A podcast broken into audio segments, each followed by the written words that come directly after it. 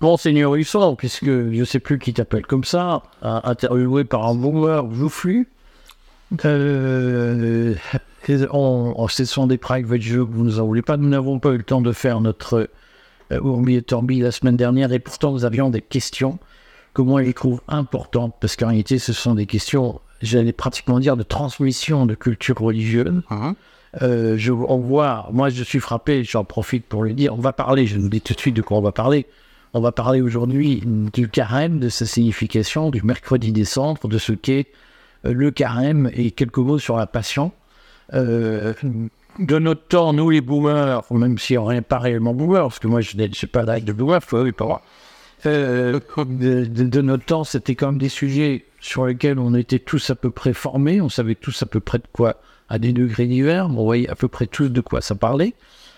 Aujourd'hui, il y a un, un effondrement cognitif. C'est-à-dire que plein de gens, ne, pas forcément des jeunes d'ailleurs, ne savent pas du tout à quoi correspondent ces fêtes religieuses. Euh, et donc, moi, ce qui me frappe, j'en profite pour le dire et pour faire une digression, ce qui me frappe dans les commentaires, maintenant que nous, les écouons quand même, il y en a plusieurs centaines par jour, sur YouTube, sur Telegram, sur le, le site du courrier des stratèges, parfois sur X, ce qui me frappe dans les commentaires, c'est euh, l'extrême décalage entre euh, la culture moyenne de notre génération et les cultures qui arrivent. C'est-à-dire qu'on nous a changé notre pays, on nous a changé nos cerveaux quand même, entre-temps. Euh, et donc, Edouard, c'est l'occasion de nous dire, c'est quoi le carême, la symbolique du carême? Alors, le carême, c'est une période de 40 jours qui précède euh, la, passion et, la résurrection du, Christ, la passion, la mort et la résurrection. Donc euh, la passion, c'est la souffrance de Jésus. Euh, sa mort, c'est sa crucifixion qui est commémorée le vendredi saint. Et sa résurrection, donc il s'est relevé d'entre les morts, dit, la foi chrétienne depuis 20 siècles, et c'est le, dimanche de Pâques. pourquoi ce temps? Ce temps est un temps de préparation, et la fête de Pâques est la plus importante. Euh, il y a deux grandes fêtes dans, dans l'Église. Il y a Noël, la naissance euh, du Christ, et il y a Pâques, euh, sa résurrection. et pourquoi y a-t-il cette période de 40 jours Eh bien précisément parce que il faut se préparer, et il faut se préparer dans un esprit de, de, pénitence, dit l'Église, c'est-à-dire qu'il faut euh, s'associer euh, euh, aux difficultés que le Christ a rencontrées pendant sa vie, sa prédication. On sait qu'il a eu un énorme succès auprès de foules, beaucoup sont devenus ses disciples, mais on sait qu'il s'est heurté aussi à une véritable persécution des élites de Jérusalem à, son époque, qui ont fini par le, le faire arrêter et il a été livré aux Romains et crucifié comme les, les révoltés, les esclaves révoltés. Donc il y a cette période de 40 jours qui est marquée par des pratiques.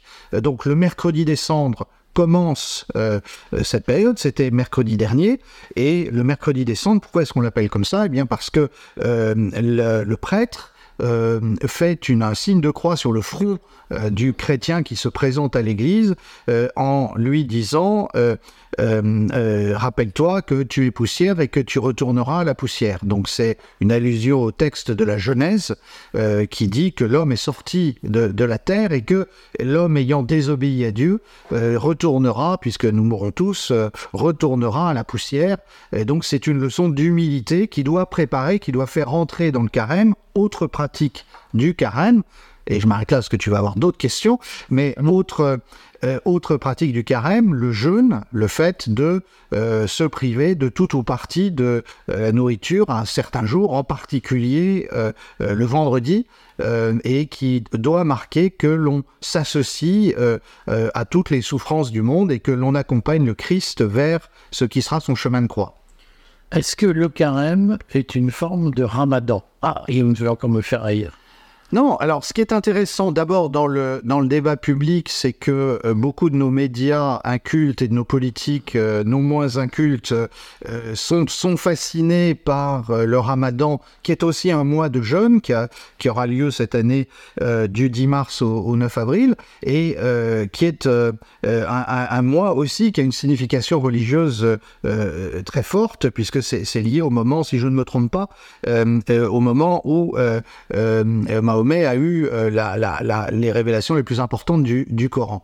Euh, mais euh, là, ce qu'il faut bien comprendre, c'est que effectivement, dans les religions du livre, que ce soit le judaïsme, l'islam ou le christianisme, il y a cette idée que régulièrement on, passe par des périodes de, par des périodes de jeûne, non pas pour des questions diététiques, non pas pour soigner sa ligne. Hein. Rappelons-nous que ces systèmes sont sont euh, euh, apparus dans, dans, des périodes où il n'y avait pas d'abondance alimentaire, ou en tout cas de garantie euh, d'une abondance alimentaire comme dans nos sociétés, mais c'est plutôt l'homme, justement, se sentant plus vulnérable face à la nature, euh, l'agriculture, euh, etc., euh, se place devant son créateur et lui sait gré. Et donc, nous ne sommes pas des, des gloutons, nous ne sommes pas à nous précipiter sur la nourriture, à la prendre aux autres. Il y a des moments, au contraire, nous montrons que nous pouvons nous en passer, façon aussi de maîtriser les passions corporelles. Alors, qu'est-ce que, d'un point de vue alimentaire, qu'est-ce qu'on n'a pas le droit de faire si on est régulier, si on suit la règle, durant le carême. Alors, ce qui qualifie le, le, carême et, le christianisme en général, c'est moins de formalisme si on compare par exemple aux prescriptions du judaïsme, ou bien euh, si on compare aussi euh, euh, au fait que dans l'islam, le ramadan, il y a quelque chose de, très strict, c'est qu'on ne consomme rien du, lever au, au, coucher du, soleil. Là, le, le, fidèle est invité à suivre effectivement des prescriptions, mais elles ne sont pas d'obligation absolue dans le dans l'Église, et elles ont été plutôt allégées depuis, depuis une quarantaine d'années. donc, on doit s'abstenir euh, de viande euh, les, en particulier les, vendredis, les, vendredis. Et ensuite, il y a un certain nombre de jours qui sont ajoutés euh, dans le carême. Disons que les deux jours de jeûne les plus importants sont le mercredi et le vendredi. Ensuite, il est laissé aux croyants euh, là, aux fidèles euh, la, euh, liberté de, s'adapter en fonction de ses besoins. Par exemple, une, mère de famille ou une, femme qui est enceinte, elle n'a pas les, mêmes, les, mêmes, les mêmes contraintes que, que quelqu'un qui peut plus facilement se modifier son régime alimentaire. Les enfants ne sont pas soumis aux mêmes contraintes, etc. etc.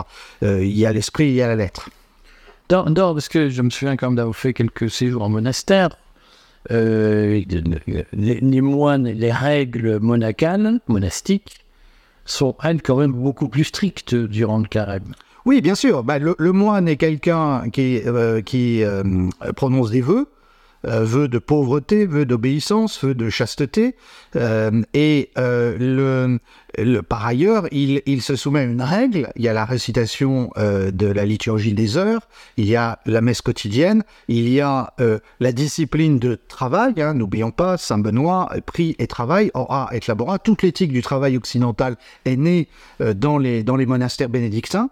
Et, et, donc, il y a aussi pendant le carême, effectivement, une abstinence plus, plus prononcée. En fait, les désordres les plus engagés dans la vie de la cité à ceux qui sont les plus retirés, les plus érémés euh, euh, on a euh, effectivement une gradation des pénitences et, de l'austérité.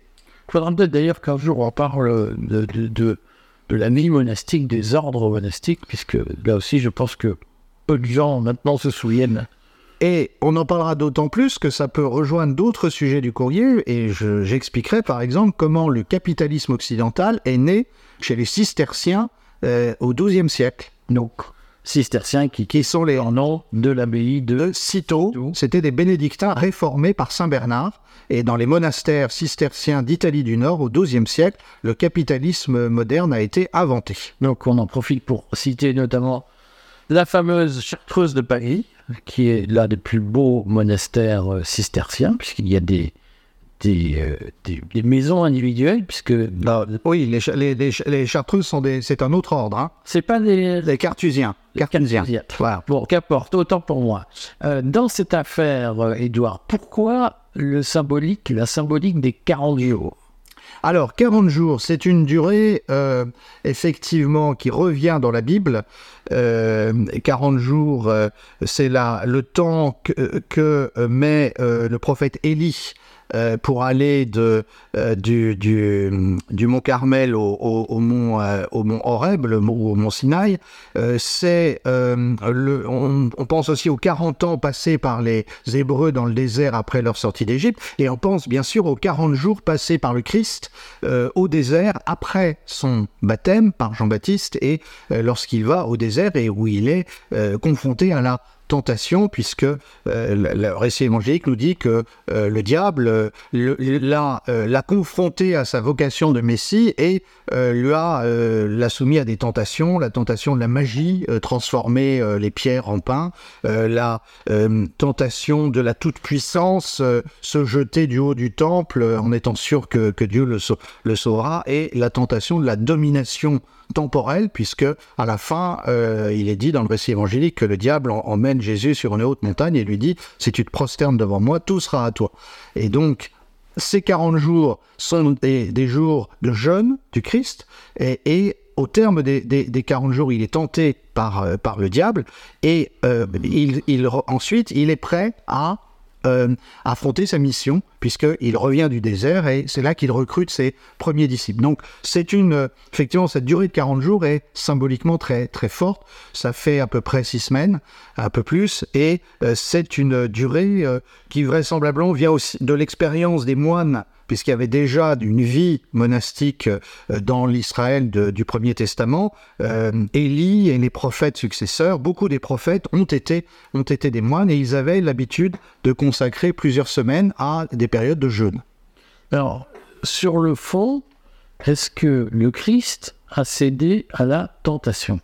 Eh bien, le récit évangélique nous dit que non et qu'il a, il n'a pas voulu faire un miracle parce que euh, Satan le lui demandait, alors qu'il il aurait pu le faire, et il ne s'est pas prosterné non plus euh, devant devant le, le diable. En fait, ça renvoie euh, je vais, je vais donner une illustration euh, très simple. Lorsque, euh, au chapitre 22 de l'évangile de Matthieu, le Christ dit euh, Rendez à César ce qui est à César et à Dieu ce qui est à Dieu, le Christ, ce qui fonde en fait la séparation du religieux et du temporel, c'est ça la, la force de, euh, du christianisme et, ensuite en particulier de l'Occident qui a appliqué ça jusqu'au bout, eh bien, le Christ refuse tout compromis avec le pouvoir temporel. Et euh, appliquons euh, ce qui s'est passé, enfin, revenons en arrière sur ce qui s'est passé lors de lors son séjour au désert, précisément, quelle est la tentation à laquelle il est confronté C'est de faire un compromis avec le pouvoir politique. Or, on sait que ce qui caractérise euh, l'évangile, c'est que précisément le Christ dit, euh, il, ne dit pas la politique est une mauvaise chose,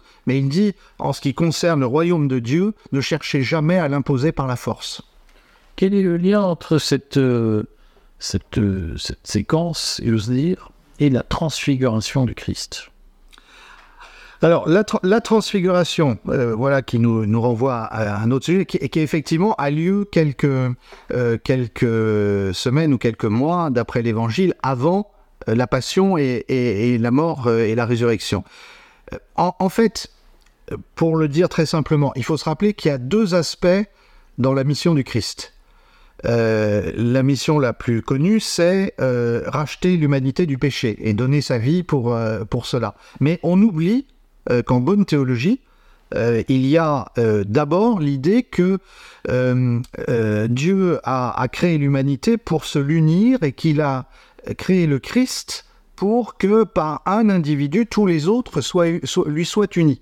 Et donc, euh, il, y a, il, y a, tout un aspect qu'on pourrait dire irénique du, du christianisme, c'est-à-dire qui, qui, qui, qui, ne tient pas compte de la, de la passion, euh, où euh, effectivement c'est le, le, dessein de Dieu pour l'humanité. Et ce que le Christ euh, montre à ces deux, ces trois apôtres lors de la transfiguration, ce qu'il a emmené, puisque la transfiguration, c'est que le Christ apparaît avec un corps de lumière en compagnie de Moïse et d'Élie euh, qui est deux, grandes figures de, de l'Ancien Testament. Et ce corps glorieux, c'est effectivement, euh, selon la foi chrétienne, l'état dans lequel nous verrons le Christ si nous arrivons au ciel.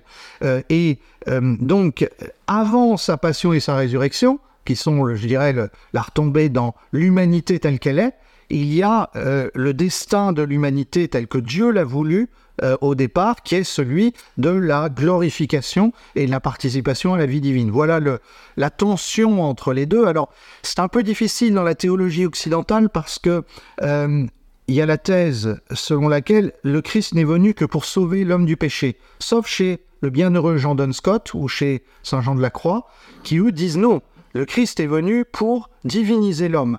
Et comme l'homme avait péché, il a en, outre souffert, ce qui est plus la vision qu'ont les théologiens grecs, les théologiens de l'Église orthodoxe. Euh, Est-ce qu'aujourd'hui, euh, il y a beaucoup de gens qui pratiquent le carême de façon euh, régulière, respectueuse de, des rites? Alors, je pense que le, le- on, a, on a quelques, on a entre 4 et 6 de, euh, de, de pratiquants réguliers à la messe du dimanche. euh, Et là-dessus, je pense que euh, on a un pourcentage de ce pourcentage de gens qui, au-delà des ordres monastiques, bien sûr, et, et, et, et des, et de la vie consacrée, puisqu'il y a aussi des, gens qui prononcent des vœux tout en vivant dans le monde, on, on a effectivement un petit nombre de gens qui respectent ça. Je crois malgré tout, euh, j'en parle, euh, on, on l'a évoqué à, à propos de- du père Mathieu Raffray, mais euh, j'en parle souvent avec des, des prêtres ces temps-ci. Je crois qu'il y a une grande curiosité euh, après les périodes de confinement et de Covid et qu'il y a un retour à, à l'Église, en particulier de, de gens jeunes. Alors, euh, euh, confirmant les analyses du père Raffray, des prêtres à qui j'en ai parlé me disent oui, c'est pas spectaculaire, mais c'est quand même un flux continu de demandes de baptême. Et dans ce cadre-là, euh, les, jeunes en particulier, mais ça peut être aussi des adultes qui ont 40 ou 50 ans, qui demandent le baptême, eux sont très à cheval sur le respect de ces pratiques parce que bah, ça leur permet de vivre concrètement ce à quoi ils veulent se raccrocher. C'est l'ardeur des néophytes. C'est l'ardeur de- des- néophytes, euh, effectivement, mais euh, aussi parce que on, peut, on peut dire qu'il y y y a des générations de, prêtres euh, dont on ne met pas en cause la bonne foi, mais qui ont dit oui, tout ça, les règles, vous savez, l'important c'est l'amour, etc. Sauf que nous sommes tous pareils, nous avons besoin de cadres. Et pour que effectivement notre, notre sens du, du prochain soit, se développe, il faut aussi que nous nous soumettions à une forme de, de discipline. En tout cas, c'est la vieille sagesse de, de l'Église. Et donc, on peut difficilement faire sans aucun cadre. Ou alors, on on- on n'a plus, de- on n'a plus de boussole. Bon, on refera euh, un numéro de toute façon sur Pâques, sur la Passion. Euh, D'ici là, Edouard, juste en conclusion, pourquoi il y a un carnaval? Alors, le, le, euh, le christianisme n'a pas, euh, contrairement à, à ce qu'on pense, euh, on a l'image de la conversion forcée des Saxons par Charlemagne à la pointe de l'épée, mais c'est plutôt une exception dans, l'histoire de l'Église. Le, christianisme a plutôt, s'est plutôt appuyé sur des coutumes, sur les coutumes qu'il trouvait là où il les trouve. D'ailleurs, on voit bien qu'il y a des résistances dans certaines régions du monde. Par exemple, en Asie, euh, le christianisme a, eu du mal jusqu'à aujourd'hui à s'inculturer. Mais en Europe, euh, et en particulier en Europe occidentale, euh, il y avait lié à des fêtes euh, du printemps, hein, et le passage de l'hiver au printemps, avec euh, la, fête de Pâques au moment du printemps, c'est bien un vieux rituel qui est lié aussi au cycle des saisons. Et donc il y avait, euh, il y avait euh, euh, l'idée que, alors c'était en fait sur une période de temps beaucoup plus euh, entre le, enfin au début de l'automne et puis ça menait, ça menait jusqu'à la fin de l'hiver. Et bien, mais au début de l'automne, il y avait une espèce d'exubérance, la dernière exubérance de la nature, et on avait le droit de faire ce qu'on voulait. Euh, C'était finalement, on échappait à toutes les règles avant euh, de traverser une période euh, difficile. Et donc c'est ça, le, le carnaval, c'est, alors on peut le dire aussi d'une autre manière, c'est l'abolition des règles avant de se soumettre à des règles encore plus strictes.